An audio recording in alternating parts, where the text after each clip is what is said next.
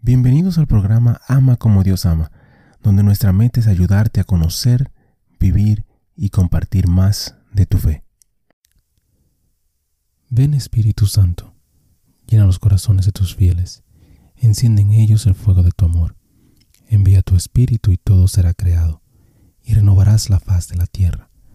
Oh Dios, que has iluminado los corazones de tus hijos con la luz del Espíritu Santo, haznos dóciles a sus inspiraciones para gustar siempre el bien y gozar de su consuelo. Por Jesucristo nuestro Señor. Amén. Padre Celestial, te damos gracias por tu amor, por tu bondad y por tu misericordia. Te damos gracias en específico por todos los santos. Gracias por sus testimonios, sus ejemplos y sus vidas. Te pedimos que les permitas seguir intercediendo por nosotros y que nosotros podamos seguir sus ejemplos de humildad, de fe, de valentía y de amor. Guíanos, Señor, a través de esta reflexión y dirige nuestro camino hacia ti. Amén. San Pedro Crisólogo, Santo del Día para el 5 de noviembre.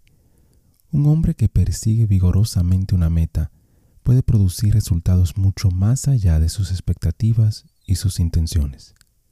Así fue con Pedro, llamado de las palabras doradas, quien de joven se convirtió en obispo de Ravenna, la capital del imperio en el occidente. En ese momento hubo abusos y rastros de paganismo evidentes en su diócesis, y a esto Pedro estaba decidido a luchar y a vencer.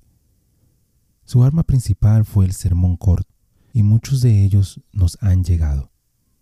No contiene gran originalidad de pensamiento, sin embargo están llenos de aplicaciones morales, son sólidas en doctrina e históricamente significativas porque revelan la vida cristiana en Ravenna en el siglo V. Tan auténticos fueron los contenidos de sus sermones que unos trece siglos después el Papa Benedicto XIII lo declaró doctor de la Iglesia. El que había buscado fervientemente enseñar y motivar a su propio rebaño, ahora fue reconocido como maestro de la Iglesia Universal.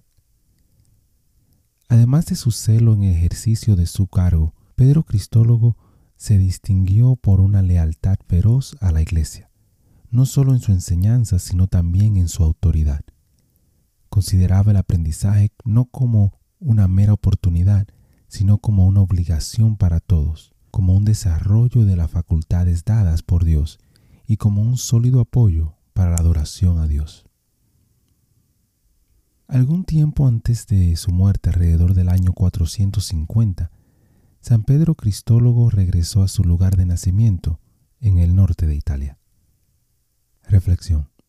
Muy probablemente fue la actitud de San Pedro Cristólogo hacia el aprendizaje lo que dio sustancia a sus exhortaciones. Junto a la virtud, el aprendizaje, en su opinión, fue la mayor mejora para la mente humana y el apoyo de la verdadera religión. La ignorancia no es una virtud, ni lo es el anti-intelectualismo, pensaba Pedro.